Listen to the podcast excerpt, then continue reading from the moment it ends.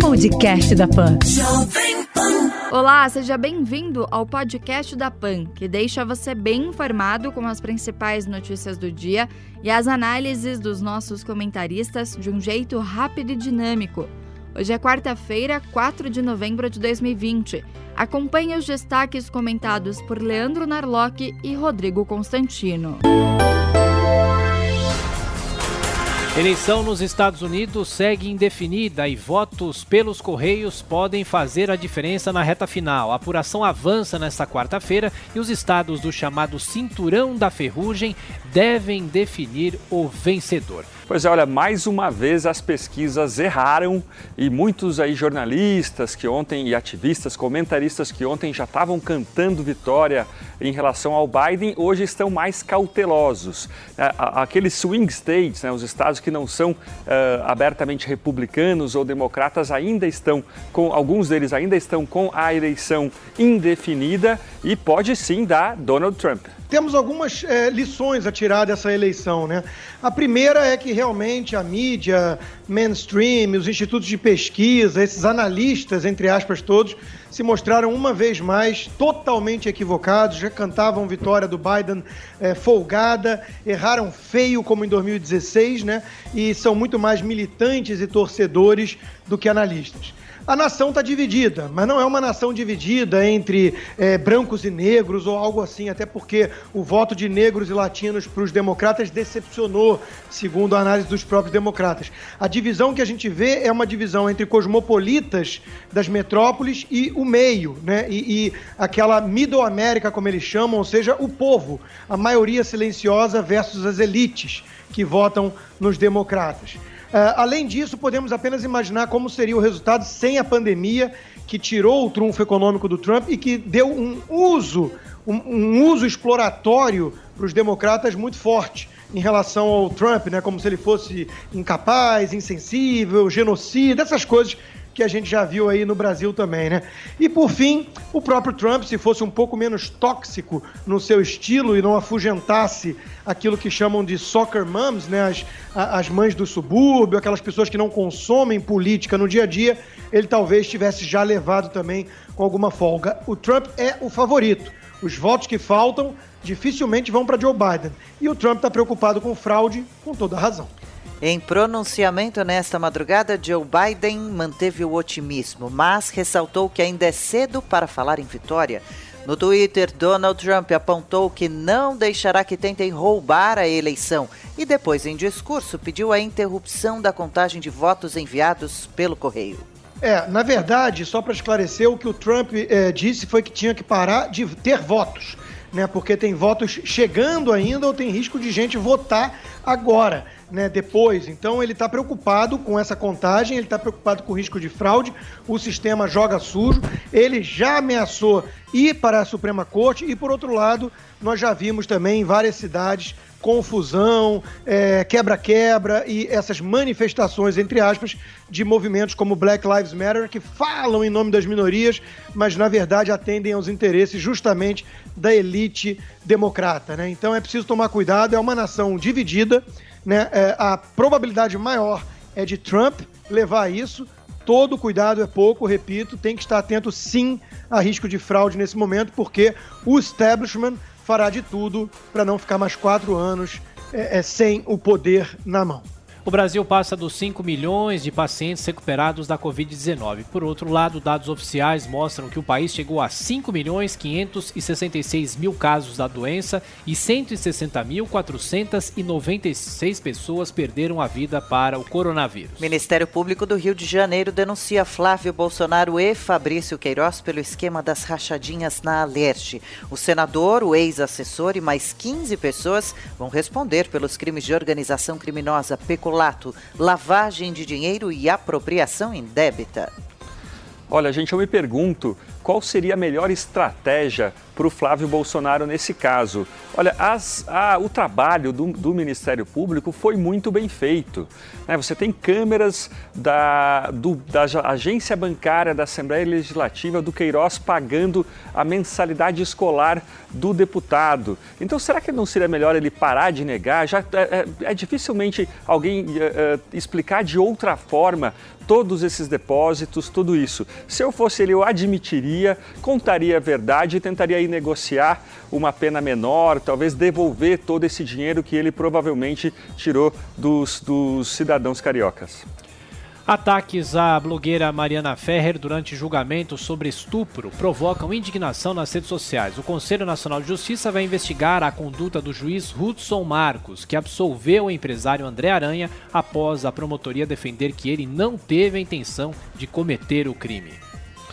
Olha, ontem teve toda uma histeria em relação a esse caso, né? As pessoas aí reclamando do termo estupro culposo, né? Aquele estupro sem intenção, que de fato é uma aberração, né? Um termo que não faz muito sentido. Mas a decisão judicial, pouca gente foi ler a decisão judicial. É, esse caso ele está bem amparado, a defesa está bem amparada e a grande tese, a grande discussão aí é, é havia como o garoto saber que é, a moça não estava em condições de assentir é, ela depois ela pegou um Uber, né? ela, ela conversou com várias pessoas. Então é, é, é, preciso um pouco deixar a histeria de lado e tentar entender esse caso é, com racionalidade. Né? A decisão judicial, ela fala, mais importante é claro que a gente não pode aí tolerar essas, essa má conduta de advogados e de promotores, é preciso ver, afinal, se o garoto é culpado, se o rapaz é culpado ou não. Conselho Nacional do Ministério Público recebe pedidos de investigação do promotor do caso Mariana Ferrer. Representação aponta uma atuação omissa do promotor Tiago Carriço, enquanto o advogado Cláudio Gastão Filho, que humilhou a blogueira, será investigado pela OAB catarinense. O Pix tem cerca de 1.500 operações no primeiro dia de testes. Segundo o Banco Central, houve registros de problemas, mas dentro do esperado para esta fase, que termina no dia 15 de novembro. Estado Islâmico reivindica atentado que matou pelo menos quatro em Viena. O autor do ataque foi morto e a polícia austríaca já prendeu 14 suspeitos de ligação com o ato. Pois é, sempre que tem mais um atentado terrorista na Europa, né, é, rapidamente a mídia corre para falar em caso isolado, lobo solitário, né, e é a maior alcateia do mundo já de lobos solitários, todos da religião da paz. Né? O, o que muitos não querem admitir é que a Europa está sendo, sim, é, desafiada e invadida por uma ideologia, uma ideologia de submissão, uma ideologia que não separa Estado é, de é, política e uma ideologia que não enxerga indivíduos. Né? Então, isso tudo aí é, é muito lamentável e se a Europa não reagir o quanto antes, será tarde demais. Alguns já acham que é tarde demais. Na Copa do Brasil, Cuiabá elimina o Botafogo com um empate. E o Internacional vence o Atlético Goianiense por 2 a 1 e também avança para as quartas de final. Hoje saem mais três classificados nas partidas entre Ceará e Santos, Flamengo e Atlético Paranaense e América Mineiro e Corinthians. Pela Sul-Americana, São Paulo recebe hoje o Lanús no Morumbi e tenta encerrar sina de eliminações para times argentinos. Já o Vasco encara o Caracas, na Venezuela, precisando de um empate para chegar às oitavas de final. O Senado aprova o projeto que determina a autonomia do Banco Central. O texto que tenta blindar a autoridade financeira de interferências políticas segue agora para a Câmara dos Deputados. Olha, ótima notícia, né? Também uma promessa de campanha do Bolsonaro, né? E é muito importante essa blindagem do Banco Central para que ele tenha um mandato claro de perseguir os índices de inflação e não deixar a inflação sair de controle. Sempre que nós temos um Banco Central subserviente, controlado pelo governo, federal, isso acaba em mais inflação. Vimos isso muito de perto e com dor é, no governo Dilma, né? E é uma, é, é, uma ideia já consensual nos países desenvolvidos. Você tem um Banco Central independente, com mandatos que oscilam e intercalam entre o mandato é, presidencial e com essa meta definida. Tentar colocar junto meta de PIB, de crescimento econômico, não costuma dar certo. Pois é curioso que essa essa meta de autonomia do Banco Central era um sonho do neto, né, do atual presidente do Banco Central, o grande economista Roberto Campos, que estava ali no governo Castelo Branco na criação do, do, da instituição, né, do, do Banco Central. Uh, e, a, a, o Brasil teve até uma autonomia do Banco Central ali nos anos 60, mas ela durou pouco depois que o presidente Costa e Silva, da, da ditadura militar, disse que ele era o guardião da moeda. Então, como disse o Constantino, exatamente isso é uma boa notícia. Na verdade, até demorou né, para isso acontecer. Um grau básico de civilização para um país é ter um Banco Central autônomo. Líderes partidários confirmam o acordo para a derrubada do veto presidencial à desoneração das folhas de pagamento. Após semanas de atraso, a votação está na pauta unificada do Congresso desta quarta-feira e dependerá da presença de parlamentares. Olha, alguns é, parlamentares reclamaram da falta de articulação e persuasão do próprio governo.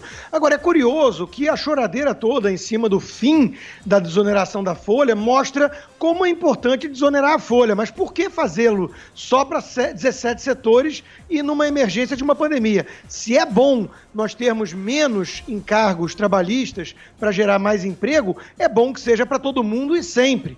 O problema, claro, é fiscal. Né? Precisa compensar de alguma forma, até porque o governo passou a gastar muito por conta da pandemia. Daí vem a proposta racional do ministro Paulo Guedes de ter um imposto novo digital para compensar essa perda e poder justamente é, desonerar a folha para todos.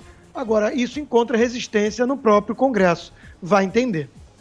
Governadores cobram apoio de Rodrigo Maia e Davi Alcolumbre para solucionar impasse sobre as vacinas contra a Covid-19. Representantes dos estados tentam despolitizar a questão para que a população tenha acesso rápido aos imunizantes aprovados pela Anvisa, seja qual for a origem. Olha, será mesmo que existe um impasse? É, o sistema de saúde pública no Brasil ele é bastante descentralizado. Né? Ele, ele, depende dos. Ele, ele, é operado pelos estados. Como a gente está vendo em São Paulo, né? teve até uma concorrência muito saudável entre o governo de São Paulo e o governo federal para saber quem ia conseguir é, chegar antes à vacina. Então, é, o, o, que, é, o, que se, o que os estados de fato dependem do governo federal é a Anvisa aprová-las. Mas depois disso feito, os estados podem comprar a vacina e distribuí-las e montar sua campanha de vacinação da forma que escolherem, que preferirem.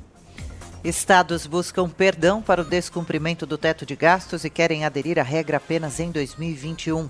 Em negociações com o Planalto e o Congresso, governadores também tentam deixar despesas de saúde e educação fora do limite orçamentário. TRF da primeira região mantém ação de improbidade contra Ricardo Salles na Justiça Federal em Brasília. Desembargadores nem chegaram a analisar o pedido do Ministério Público Federal de afastar o ministro do Meio Ambiente. Embarcação brasileira naufraga na costa da Guiana Francesa. Segundo a Marinha, o barco saiu do Oiapoque, no extremo norte do Amapá, e pelo menos seis pessoas foram resgatadas com vida. Professora de Campinas, no interior paulista, está entre os dez finalistas do prêmio Global Teacher.